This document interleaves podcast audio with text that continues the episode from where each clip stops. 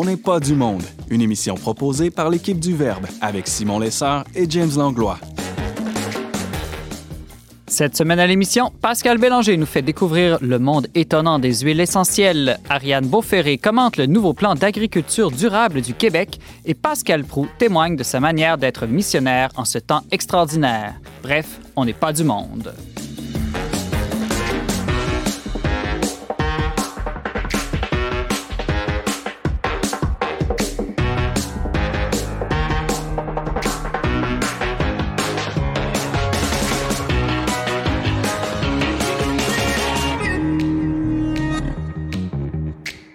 Bonjour à tous, bienvenue à votre magazine culturel catholique. Ici Simon Lessard en compagnie de mon co-animateur James Langlois.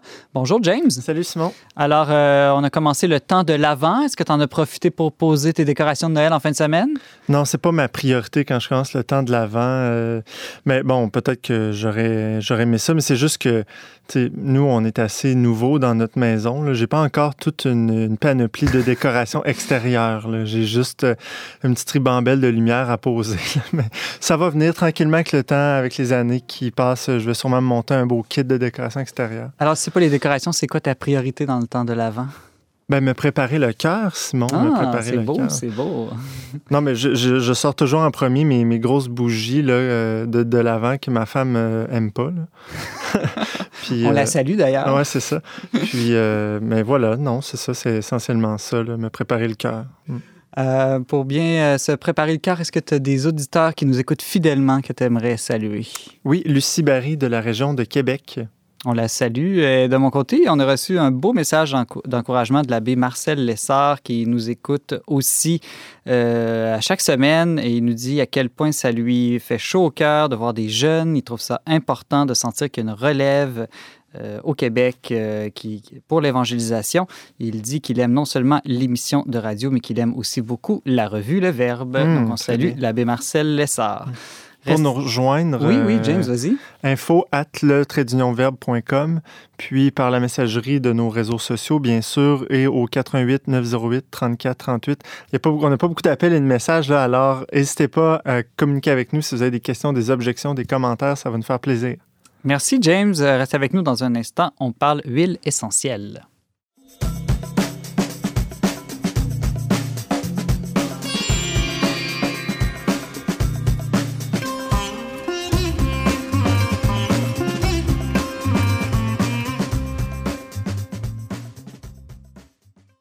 Depuis quelques années, on observe une popularité croissante pour les huiles essentielles.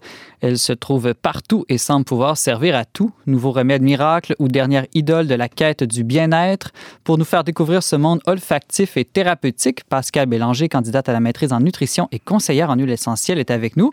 Bonjour Pascal. Bonjour Simon. Alors, euh, c'est dommage qu'on soit à distance à cause du COVID. On ne pourra pas sentir des huiles ensemble en studio aujourd'hui. Mais bon, on va essayer au moins de d'éveiller dans l'imaginaire euh, de, de, tout le monde en studio et de tout le monde qui nous écoute ce monde des huiles essentielles, ce monde olfactif. Écoute, Pascal, la première question que j'aimerais te poser, c'est est-ce que c'est seulement une impression de ma part ou est-ce qu'il y a vraiment une popularité croissante pour les huiles essentielles ces dernières années euh, ou même pas simplement pour les huiles essentielles, on dirait pour l'ensemble des formes de médecine naturelle ou alternative? Euh, non, je pense que tu as raison, Simon. En fait, euh, il y a vraiment une croissance au niveau des ventes d'huiles essentielles dans le monde. Euh, le marché a vraiment explosé dans les dernières années. puis du naturel, comme tu dis aussi, je pense qu'on est à l'ère où les gens se renseignent beaucoup, beaucoup sur ce, qu'il achète comme produit de pharmacie, euh, euh, sur euh, les médicaments aussi. On a un certain scepticisme généralisé là, envers tous les produits pharmaceutiques, on pourrait dire. Et, donc, ça fait qu'il y a plusieurs d'entre nous qui se tournent vers des options plus naturelles. et, et, aussi qui veulent un peu s'auto-diagnostiquer. Je pourrais en parler là, des dangers de ça, mais il y a comme toute cette tendance là, à vouloir prendre en main, prendre en charge sa santé là, de façon autonome. Il faut dire qu'avec Internet, c'est de plus en plus facile d'aller chercher soi-même euh, de, de l'information. Est-ce que aussi ça participe pas tout ce mouvement-là de la mouvance écologiste d'une certaine manière? Oui, certainement, ça, ça doit être un, un, effet là, de ce mouvement-là parce qu'au fond, euh, euh, on veut justement euh, faire attention à l'environnement dans l'utilisation des, des, des, produits qu'on achète. donc, on se méfie souvent là, des produits toxiques.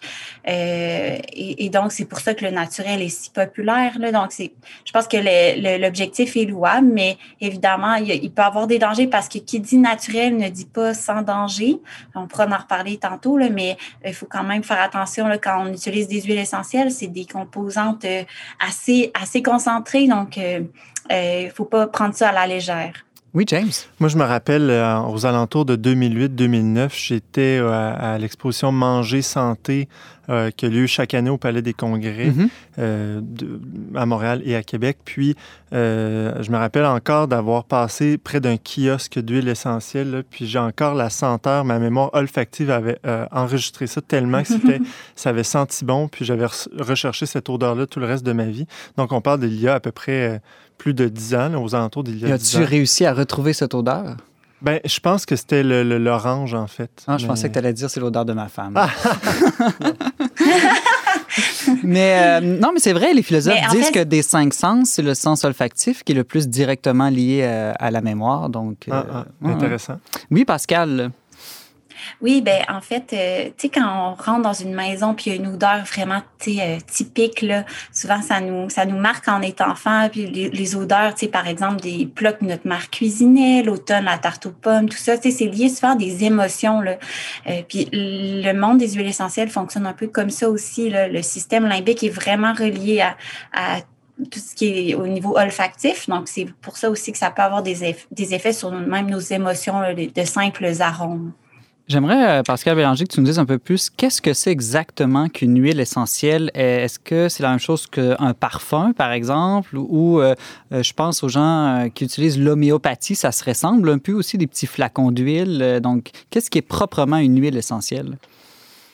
Euh, oui, ça c'est une bonne une bonne question parce que je pensais que c'était clair, mais c'est pas si simple que ça là, comprendre c'est quoi une huile essentielle. Puis c'est pas euh, du tout comme de l'eau de l'homéopathie, donc il faut faire la différence. Donc en gros, euh, une huile essentielle, on dit une huile. Pourquoi? Parce que ça a un caractère dans le fond qui est pas compatible avec l'eau, qui agit comme un peu une huile, mm-hmm. sans en être une en soi.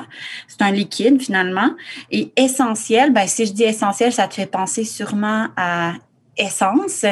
Donc, essentiel, c'est vraiment, ça fait référence au fond à l'essence d'une plante ou de l'agrume dont l'huile provient. Euh, donc, en fait, si on résume, l'huile essentielle, c'est vraiment l'extrait aromatique d'une plante ou d'un fruit qui a été obtenu par la distillation à la vapeur ou par pression à froid. Hmm. On pourrait dire aussi, j'aime bien l'image que l'essence d'une plante, c'est un peu son système immunitaire. Euh, pourquoi les plantes produisent des huiles essentielles? Au fond, c'est parce qu'elles se défendent pour survivre. Elles se défendent pour se protéger du soleil, pour euh, repousser les insectes, pour euh, rester aux microbes, aux moisissures, se protéger des températures extrêmes aussi. Donc, euh, cet arôme-là leur sert finalement euh, de système pour se défendre. Pascal, est-ce que c'est comme, euh, c'est comme quand on, touche à une orange ou à un autre agrume? Là, tu sais, souvent, il y a comme une huile qui se dégage de, de l'agrume. Si on le presse un peu, est-ce que ça, c'est ça l'huile essentielle d'une agrume, par exemple?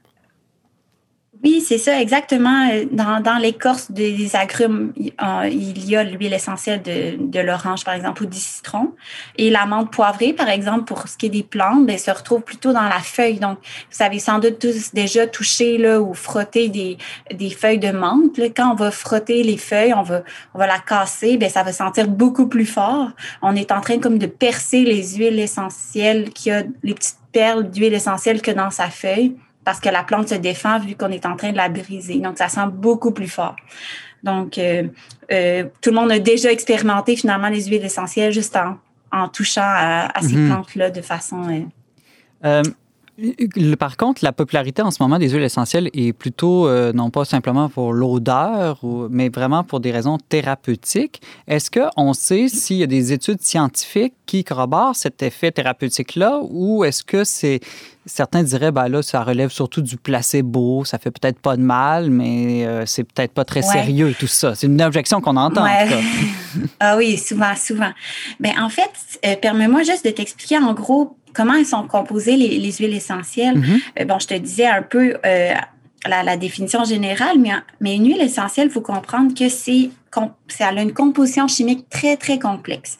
C'est fait de plusieurs, plusieurs composantes, que ce soit des alcools, des esters, des phénols, des éthers, des terpènes, des, des grands mots, là, mais finalement, qui ont des, toutes des propriétés différentes.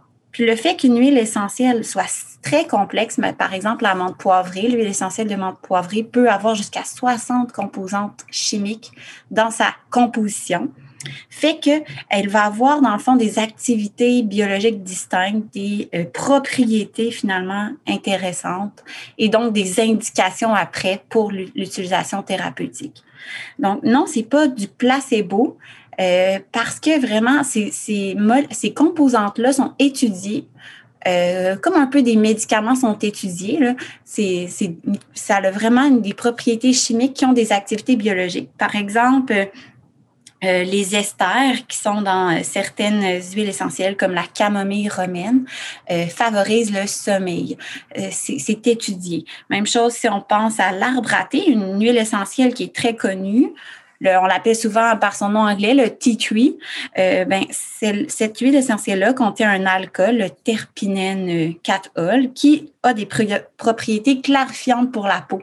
Donc, c'est pour ça qu'on va utiliser cette huile essentielle-là pour, par exemple, euh, traiter des petits euh, boutons d'acné, par exemple, sur la peau.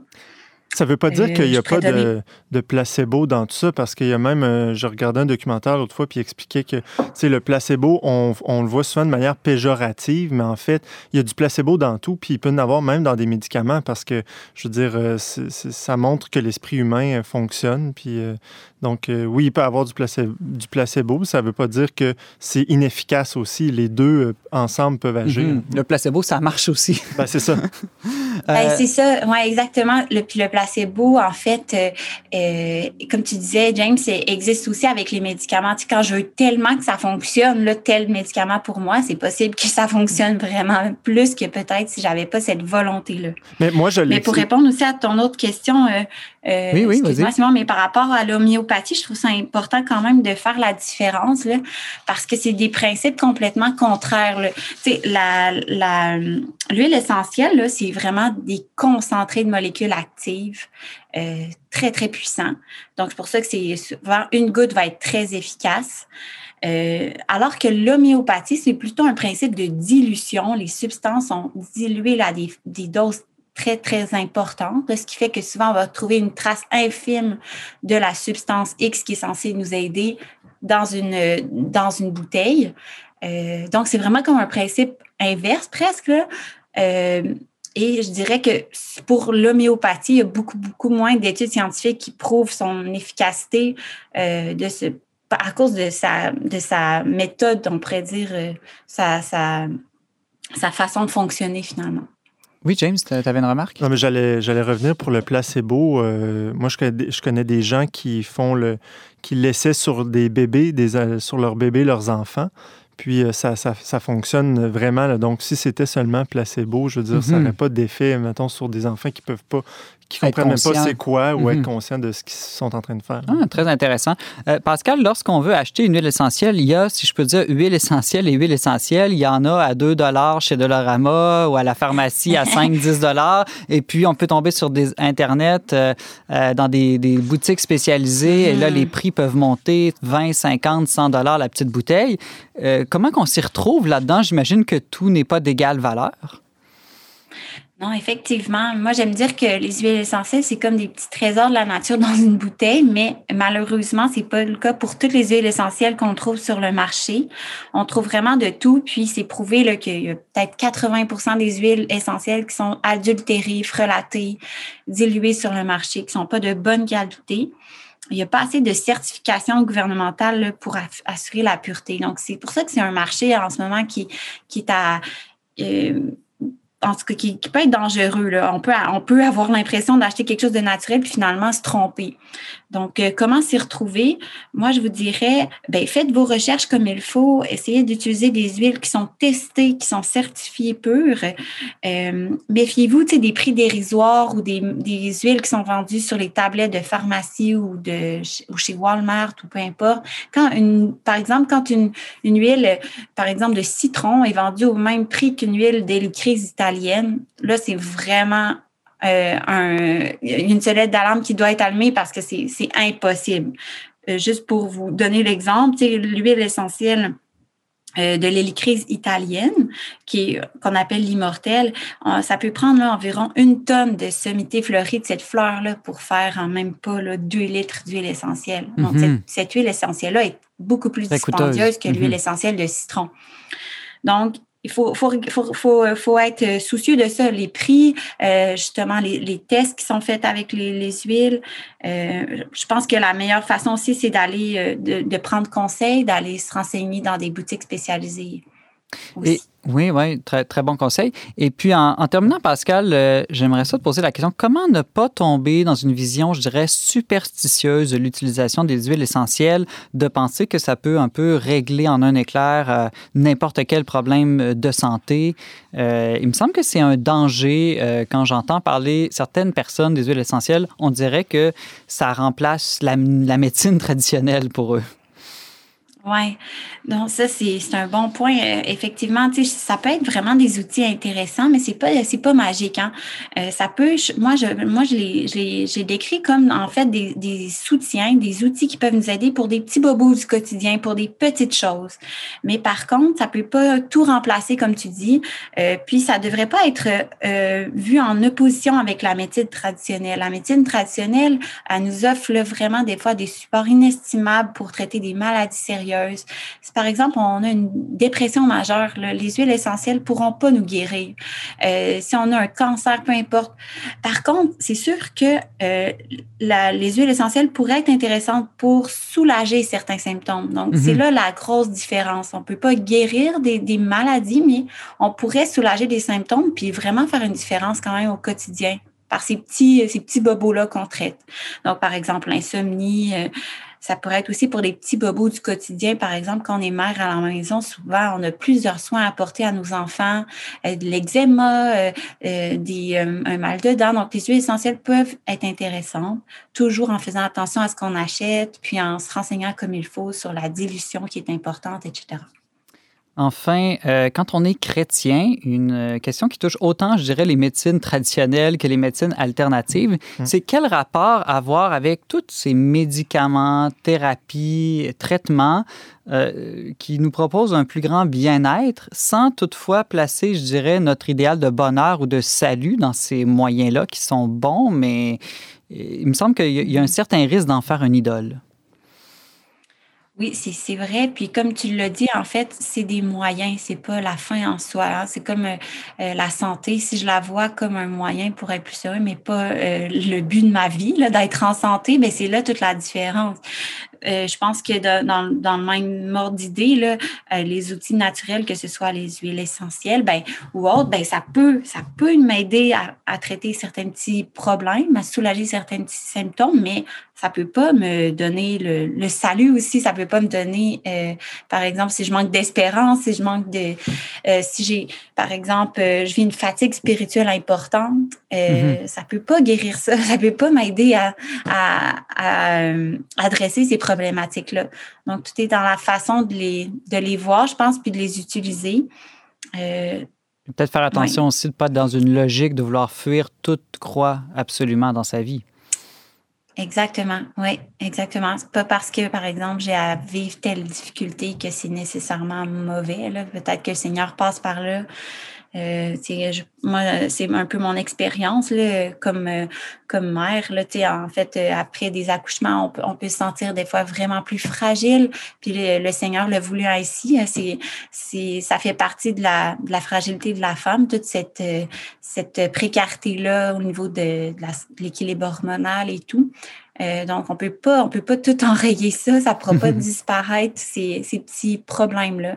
Je peux pas m'empêcher. Euh, je peux pas m'empêcher, Pascal, de penser à Jésus qui, la veille de sa passion, a été oint d'une huile essentielle, d'un parfum de nacre par Marie-Madeleine. Ça ne l'a pas empêché de souffrir sa passion et de mourir, mais peut-être que ça l'a fortifié euh, pour être plus fort euh, sur la croix. Pascal Bélanger, merci d'avoir été notre boussole critique pour nous orienter dans le monde parfois complexe des huiles essentielles. Ça m'a vraiment fait plaisir. À bientôt. À bientôt.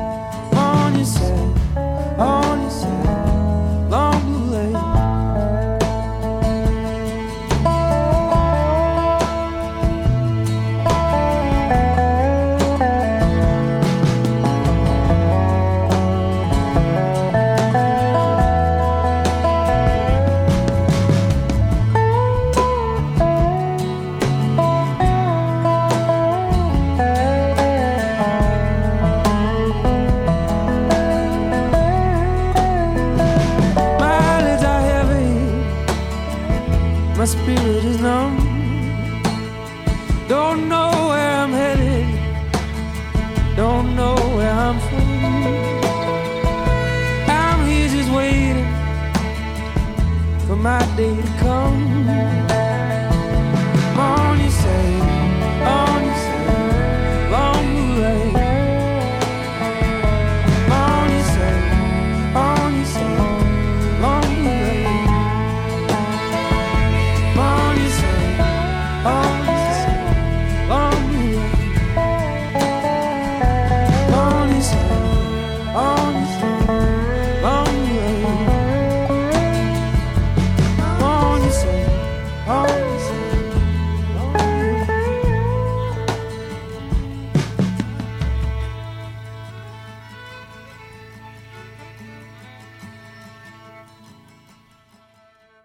Vous êtes avec Simon Lessard à la barre d'On n'est pas du monde. On écoutait Long Blue Light, interprété par le Montréalais Leif Volbeck. Dévoilé il y a un peu plus d'un mois, le plan d'agriculture durable 2020-2030 du gouvernement du Québec vise entre autres à soutenir les entreprises agricoles pour qu'elles améliorent leur performance en matière environnementale et réduisent entre autres de 15 l'usage des pesticides. Plutôt bien accueilli par le, par le milieu, ce plan demeure toutefois vaste et vague. Pour nous aider à en cerner les enjeux, notre chroniqueuse écolo Ariane Beauferré est avec nous. Salut Ariane! Salut! Alors, euh, peux-tu nous dire en quelques mots qu'est-ce que contient ce plan d'agriculture durable que le ministre de l'Agriculture, des Pêcheries et de l'Alimentation du Québec, André Lamontagne, euh, vient de sortir il y a quelques semaines? Alors, c'est un plan qui est vraiment ambitieux, en fait, et qui est attendu depuis longtemps. Euh, qui intègre, on va dire, les dernières connaissances, mais aussi les dernières bonnes pratiques qu'on veut favoriser euh, dans le domaine de l'agriculture. Donc, il y a beaucoup d'idées qui sont vraiment novatrices. Par exemple, mieux intégrer le rôle des agronomes dans la loi sur l'agriculture, euh, diminuer l'utilisation des pesticides, ça on en parle depuis longtemps, euh, soutenir financièrement les agriculteurs qui vont adopter des bonnes pratiques, euh, augmenter aussi directement sur le terrain, par exemple, la largeur des, des bandes riveraines autour des cours d'eau. Donc, c'est un plan vraiment qui vise à protéger la santé, protéger aussi l'environnement, tout en favorisant encore un essor économique et à, vraiment à favoriser une, agriculture locale pour nourrir le Québec. Il semble aussi que dans ce plan, on va mettre fin à une pratique un peu douteuse où c'était l'industrie des pesticides qui faisait elle-même les recherches sur les pesticides. Alors, c'était possible effectivement que des centres de recherche soient en partie financés par l'industrie. Et là, ils sont en train de se pencher sur euh, finalement euh, demander une, une, une, pratique qui soit complètement différente et qui interdise finalement le financement par l'industrie des, pesticides. Ce qui est beaucoup mieux parce que quand il y a un financement qui provient de l'industrie, ça peut créer de gros biais évidemment des conflits d'intérêts. Euh, dans la presse, j'ai lu plusieurs articles où il y avait quand même euh, un accueil assez enthousiasmant, autant de l'UPA que d'Équiterre. Donc, c'est rare que ces deux organismes-là semblent euh, être d'accord. on dit que ça répond quand même à une certaine demande, mais au-delà bon, de cet enthousiasme, j'imagine qu'il y a quand même certains points qui sont laissés dans l'ombre pour l'instant. Oui, euh, c'est un premier pas, si on peut dire. Il y a plusieurs choses qui sont encore manquantes. Euh, c'est un plan, donc il est encore assez vague et on ne sait pas quels seront spécifiquement les, aspects concrets, même s'il y a déjà eu, par exemple, un, plan budgétaire. On sait qu'il va y avoir 125 millions de mhm. financement qui va être utilisé. Euh, mais ça ne mentionne pas grand-chose sur euh, une modification de la mise en marché des produits, l'accès à la relève à l'agriculture.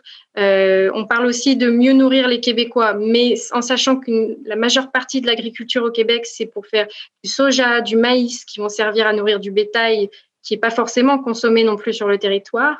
Ben, il y a aussi comment mieux repenser l'agriculture pour qu'elle soit plus locale. Ça, c'est un petit peu manquant hmm. dans le plan actuel. On parle d'un plan, tu l'as dit, de 125 millions euh, de dollars, entre autres, euh, qui se décline en cinq objectifs. Quels sont en gros là, ces cinq objectifs? Qu'est-ce qu'on peut dire sur chacun d'eux? Alors, le premier, comme je le disais, c'est la réduction de l'usage des pesticides. Donc, euh, socialement, c'est très mal vu, l'usage des, pesticides aujourd'hui. D'un point de vue scientifique, on sait très bien que c'est mauvais pour la santé de l'agriculteur qui va épandre les pesticides si, jamais il est mal équipé. Euh, pour le consommateur, c'est beaucoup moins clair parce qu'il y a quand même tout un facteur de dilution du pesticide avant qu'il arrive dans notre assiette. Euh, et, mais par contre, on sait que pour la biodiversité, pour l'environnement, pour le maintien des sols, euh, tout ce qui fait en sorte qu'on va avoir une, toute une, dynamique, une synergie au niveau de la ferme, ça, on sait depuis longtemps que c'est mauvais. Donc, c'est pour ces deux raisons principales-là, la santé, un, de l'agriculteur et l'environnement, qu'on veut diminuer euh, l'usage des pesticides en agriculture. Diminuer l'usage des pesticides, c'est donc le premier objectif. Quel est le deuxième? Alors, l'amélioration de la santé et la conservation des sols. Ça aussi, c'est quelque chose qu'on sait depuis quand même à peu près 10-20 ans. Si on a un sol qui est en mauvaise santé, hein, donc un sol qui retient mal l'eau, dans lequel les racines poussent mal parce qu'il est compacté, parce qu'on passe, il y a beaucoup de machinerie qui va passer dessus, un sol dans lequel il y a aussi des pesticides beaucoup, donc il y a très peu de vie, euh, un sol dans lequel on n'aura pas apporté beaucoup de matériaux organiques comme du compost ou des fumiers, eh on va avoir un sol qui va être qui ne va pas être euh, bon pour, avoir des, des, cultures en fait, qui ne va pas permettre un bon rendement sur le long terme. Donc, ce que propose le plan, c'est qu'on couvre mieux les cultures parce que quand on laisse des résidus sur les sols, ça rajoute de la matière organique dans les sols et euh, on veut ainsi favoriser cette matière organique le, plus possible. Comment on couvre un sol? On met une grosse, immense couverture de laine l'hiver par-dessus?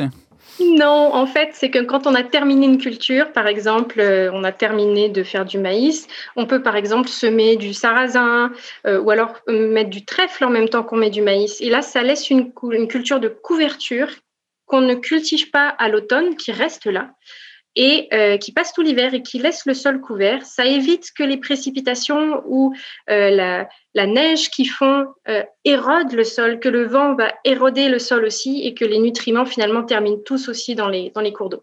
Est-ce, qu'on, est-ce que c'est une pratique nouvelle ou est-ce qu'on sait si nos ancêtres faisaient ça, que c'est une coutume euh, ancienne? C'est pas une pratique, je dirais, nouvelle. Pour les siècles passés, je ne saurais pas dire du tout, euh, mais c'est une pratique qui est quand même pas très, pas très récente. C'est comme la rotation des cultures, ça non plus, c'est, pas vraiment récent, mais c'est pas encore totalement intégré dans le milieu agricole partout. Ariane, le troisième objectif que se donne euh, ce, document d'agriculture durable pour le Québec dit qu'il faut améliorer la gestion des matières fertilisantes. Qu'est-ce que c'est que ça, des matières fertilisantes? Est-ce que c'est l'engrais que je mets dans mon jardin? Ça peut être ça. Euh, matière fertilisante, en fait, ça peut être des engrais chimiques ou alors des fumiers ou alors euh, des lisiers. Donc, toutes les matières, le compost, toutes les matières qui vont permettre de fertiliser la terre pour euh, mettre des, bons nutriments pour que la culture puisse pousser. Le problème de ces matières fertilisantes, c'est qu'elles participent énormément à l'émission de gaz à effet de serre. Et également, quand il s'agit de nutriments chimiques, comme de l'azote ou du phosphore, ça participe également à l'eutrophisation des cours d'eau. Il y a un lien aussi à faire avec la santé des sols ici, parce que quand on a un sol en santé, les nutriments sont moins lessivés par la pluie et rejoignent moins les cours d'eau. Donc, c'est améliorer la gestion de matières fertilisantes, ben, ça améliore les sols, ça diminue les gaz à effet de serre. Il y a, il y a une dynamique à trouver en fait. Le quatrième objectif que se propose le gouvernement du Québec, c'est d'optimiser la gestion de l'eau. Tu nous en as parlé il y a quelques semaines de notre gestion de l'eau. Qu'est-ce que, de manière plus précise, propose ce plan d'action du gouvernement pour l'agriculture? Alors ici, ce point-là, c'est vraiment protection de l'environnement, protection aussi de notre utilisation de l'eau sur le long terme. Quand on a euh, une eau qui va être de très mauvaise qualité, et ça arrive très souvent à proximité des champs agricoles, euh, c'est une eau qui va recevoir beaucoup de nutriments, qui va avoir une grosse prolifération d'algues. C'est le processus qu'on appelle d'eutrophisation. Il y a aussi des cyanobactéries qui peuvent pousser, donc ça compromet la baignade, ça peut compromettre la pêche, il y a moins de poissons, ça peut compromettre aussi euh, tout simplement l'approvisionnement en eau si on veut boire de l'eau. Euh, donc, protéger ces cours d'eau, on peut y veiller par exemple en, mettant des meilleures bandes riveraines. Ça, ce mhm. sont des bandes de de végétation autour des cours d'eau qui vont filtrer les nutriments pour éviter qu'ils se rendent au cours d'eau. Donc, il y a différentes options qui sont possibles et on, les vérifie avec différents indicateurs euh, par la suite. Le dernier objectif consiste à améliorer la biodiversité. Euh, pourquoi est-ce que c'est important? Ben, parce que la biodiversité, elle est nécessaire aux cultures. On a une on a eu longtemps, depuis la Révolution verte, les années 60, l'idée qu'avec la technique, on pouvait améliorer tous les rendements. Et on a oublié un petit peu le fait que ben, la pollinisation, elle est faite par les insectes. Euh, l'aération des sols, elle est faite aussi par euh, des vers de terre et de la faune qui se trouve dans les sols. Euh, si on n'a pas des haies brise-vent, on a peut-être moins d'oiseaux pour lutter contre des ravageurs. Donc tout ça, c'est en fait revenir sur le fait que ben, notre notre culture, elle n'est pas juste humaine, elle est aussi dans un environnement dont il faut prendre soin, même si on ne voit pas les avantages de façon tout à fait directe. Sur le long terme, c'est beaucoup mieux euh, de, prendre soin de toute cette biodiversité euh, autour de la ferme et dans la ferme. James, euh, est-ce que tu penses que ce genre de plan national va influencer ta manière de faire ton jardin cet été? Et euh, grosse question. Euh, ben, je pense que oui, tu comme euh, tout ce qui est tout ce qui est priorisé là, on peut l'appliquer à petite échelle, je pense, faire attention à justement la manière dont on fertilise, on gère ces, ces, produits-là, puis pourquoi pas même couvrir aussi, c'est une bonne idée. Il y a déjà des toutes sortes de formations qui existent sur Internet et qui nous enseignent vraiment à prendre soin de son lopin de terre. Donc, tant mieux, mais tout ça, c'est un grand mouvement social qui influence à grande et à petite échelle, je pense. Hmm, je pense à la biodiversité, Ariane. Euh, corrige-moi si je me trompe, mais on recommande souvent aussi d'avoir des jardins variés, d'ajouter des fleurs qui ont des effets qui, qui créent un peu le même effet que les pesticides lorsqu'ils sont mis proches des légumes, par exemple. Oui, tout à fait. Puis il y a même l'exemple tout simplement du gazon, la pelouse. nous, on cultive une monoculture soi-même dans son jardin, c'est la pelouse. Hmm. Et dans cette pelouse, on peut rajouter, on peut semer directement du trèfle dedans, on peut laisser pousser des fleurs, on peut mettre du thym. On n'est pas obligé ah, d'avoir juste une monoculture avec des pesticides. Hmm, intéressant. Donc, on pourrait mettre à peu près toutes ces fines herbes à la place, au travers de son gazon et en profiter après pour le reste de l'hiver. Oui, après, ça dépend si on veut pouvoir marcher pieds nus sur le gazon. Ah, c'est pas toutes les herbes qui fonctionnent. Mais c'est une, analogie très pertinente parce que en Amérique du Nord, la pollution principale des cours d'eau qui provient des villes, ce sont les pesticides et fertilisants des gazons. Hmm. Euh, Ariane Beauferré, as-tu l'impression qu'avec ce plan d'agriculture durable, le Québec va faire un pas dans la bonne direction vers une agriculture vraiment plus intégrale, plus écologique, on pourrait dire plus laudate aussi, là, pour reprendre le titre de l'encyclique écologique du pape François? Oui, parce que c'est une agriculture, une agriculture qui veut sortir un petit peu des aspects seulement techniques, euh, en ramenant finalement les questions environnementales, les questions de l'eau, des sols, de la biodiversité au cœur de la culture. Donc c'est une culture finalement qui est beaucoup plus, euh, qui est beaucoup plus sensée parce qu'elle n'est pas seulement humaine, elle n'est pas seulement non plus je laisse pousser sans prendre soin de rien.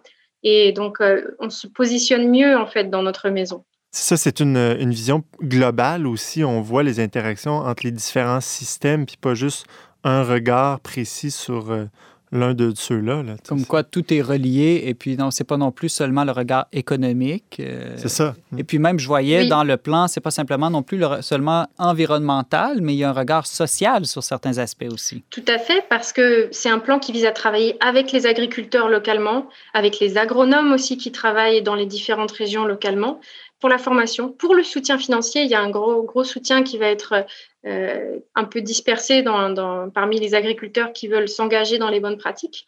Et donc, euh, il y a cet aspect humain, il y a cet aspect environnemental, de santé, euh, de faire les choses comme il faut finalement. Ariane Beauferré, tu nous informais sur le nouveau plan d'agriculture durable du Québec. Merci beaucoup d'avoir été avec nous aujourd'hui. Mais merci à vous.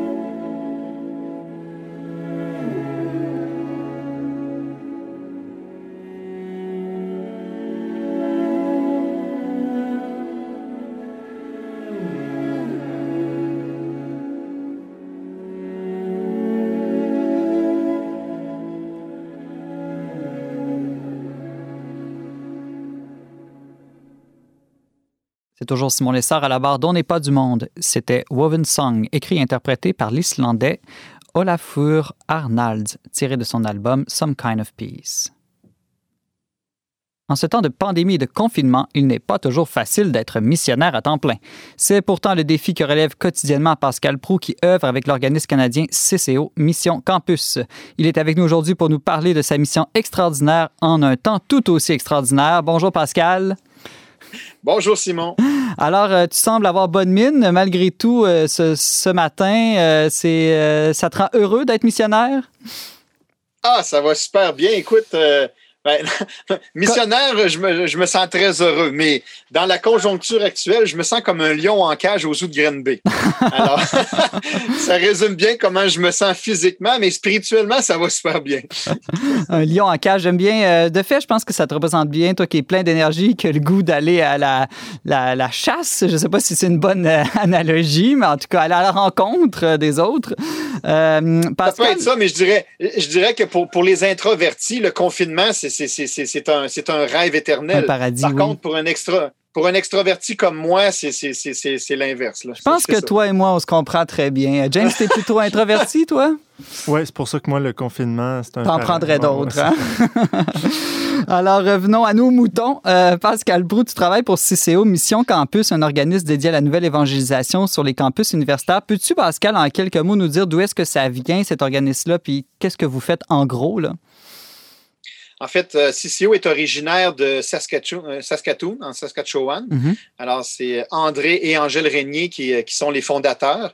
Et eux, à l'époque où ils étaient tous les deux euh, aux études universitaires, euh, ils ont réalisé qu'il y avait un manque au niveau de cette, euh, de cette génération-là, mais au, niveau des universités, eux, ils ont vraiment reçu comme, comme mission d'évangéliser au niveau des étudiants à l'université. Et là, je fais une parenthèse aussi, c'est non seulement d'évangéliser, mais la, la, valeur ajoutée de CCO ou la, la mission particulière de CCO, c'est de former des leaders en évangélisation. Mm-hmm. Alors, c'est vraiment une coche, une coche plus loin. Là. Euh, non seulement on évangélise, mais on a vraiment tout ce que ça prend pour, pour former des leaders en évangélisation. Donc, ça fait un effet multiplicateur d'une certaine manière.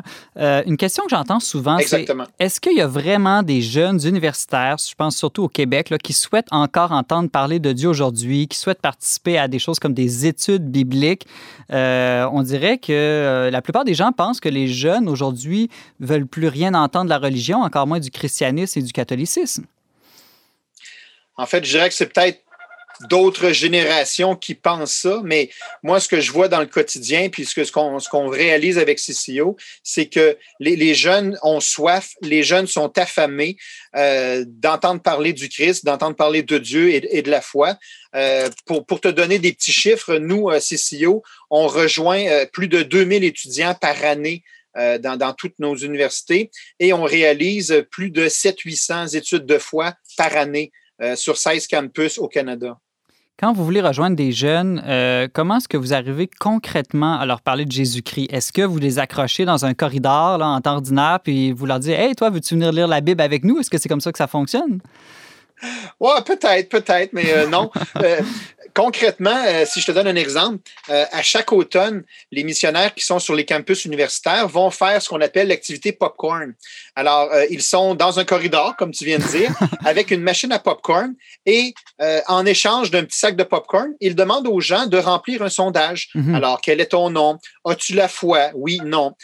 si oui, de quelle foi? Es-tu chrétien? Es-tu protestant? Es-tu musulman? Es-tu... Peu importe. Et là, il y a différentes questions pour apprendre à connaître les gens.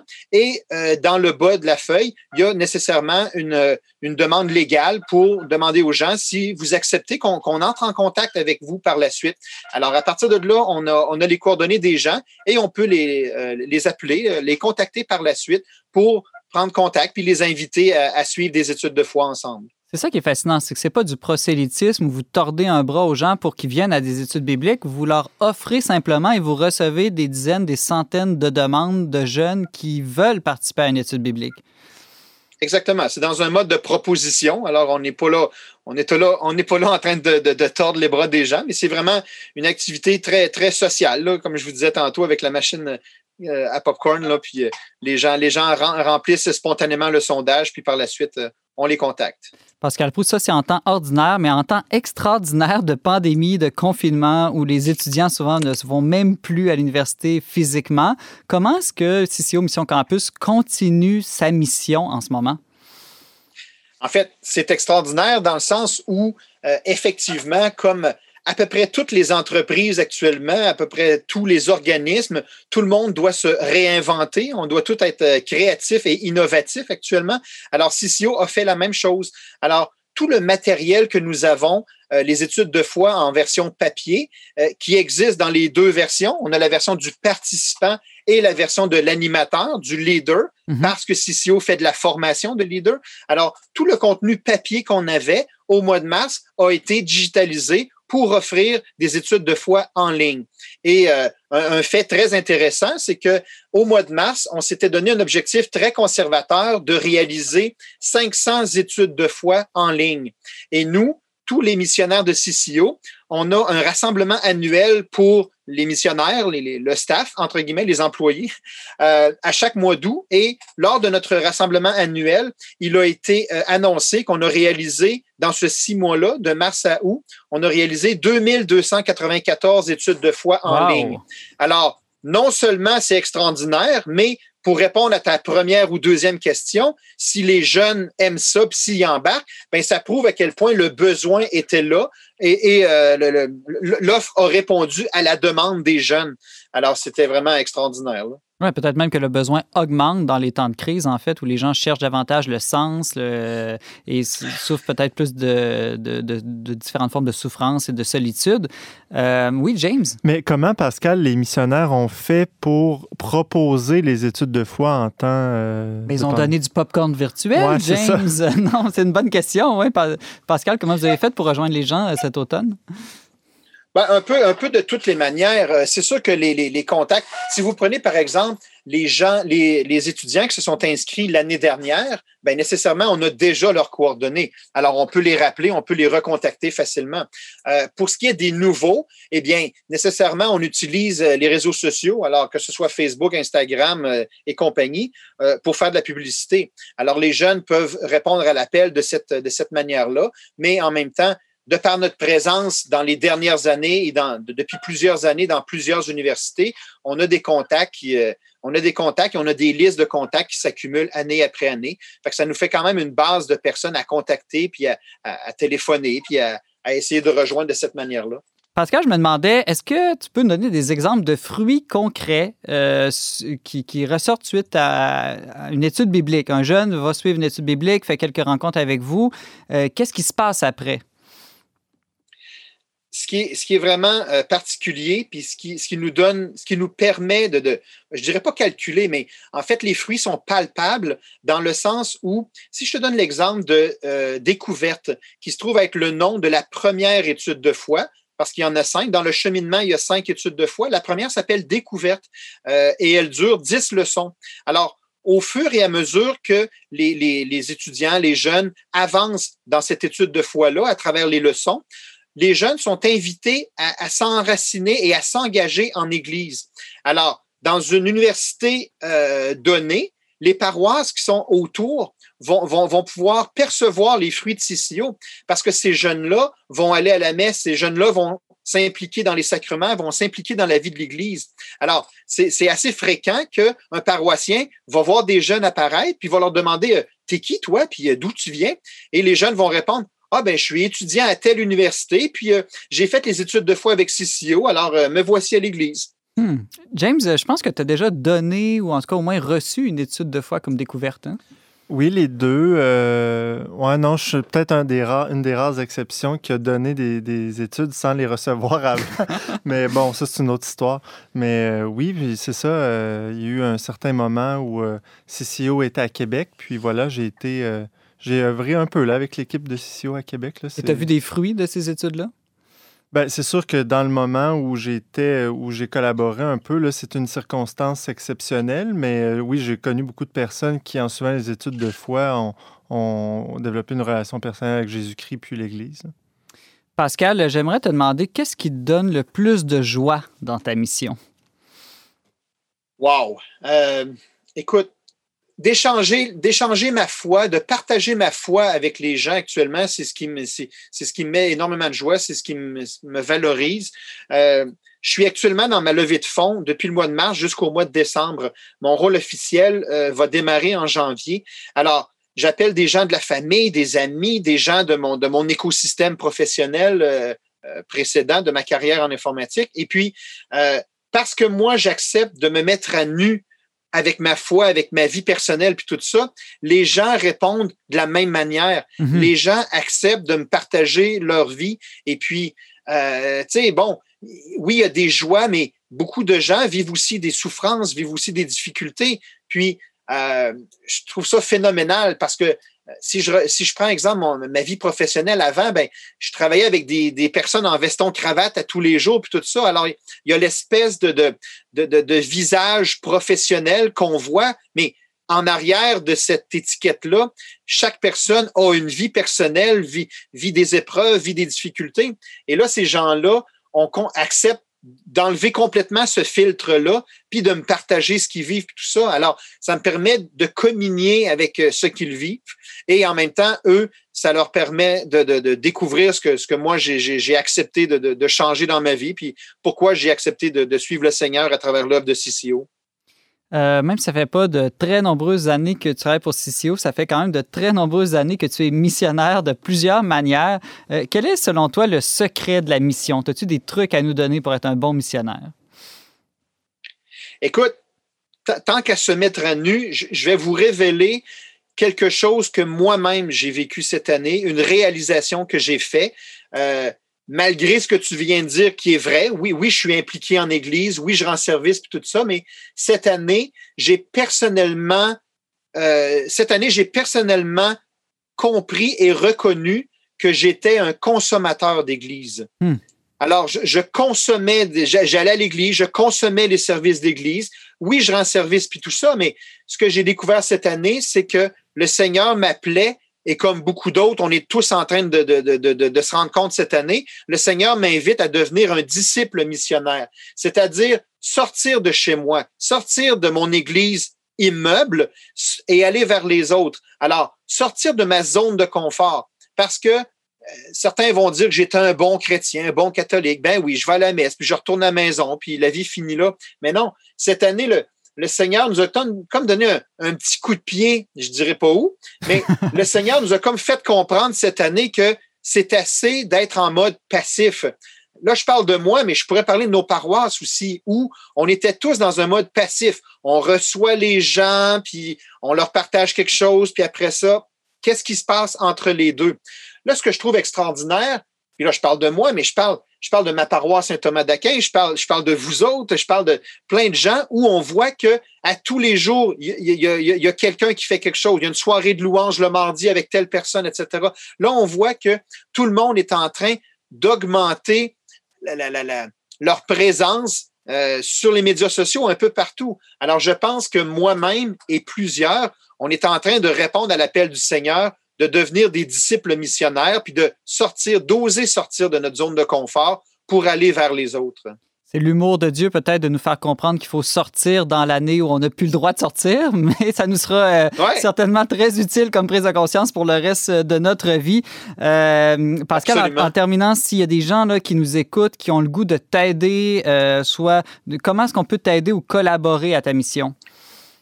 Ben, c'est très facile. Vous pouvez vous rendre sur le site, sur, sur ma page qui est à travers le site CCO, c'est www.cco.ca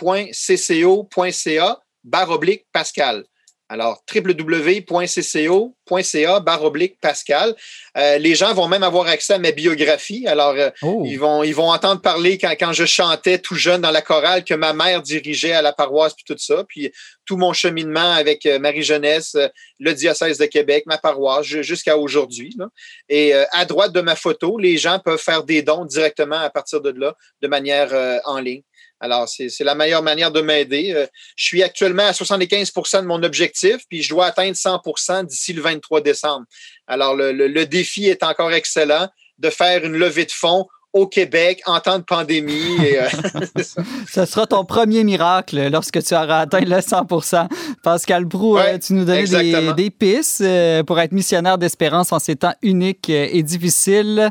je te remercie beaucoup d'avoir accepté notre invitation aujourd'hui. Ça fut une joie. Merci beaucoup.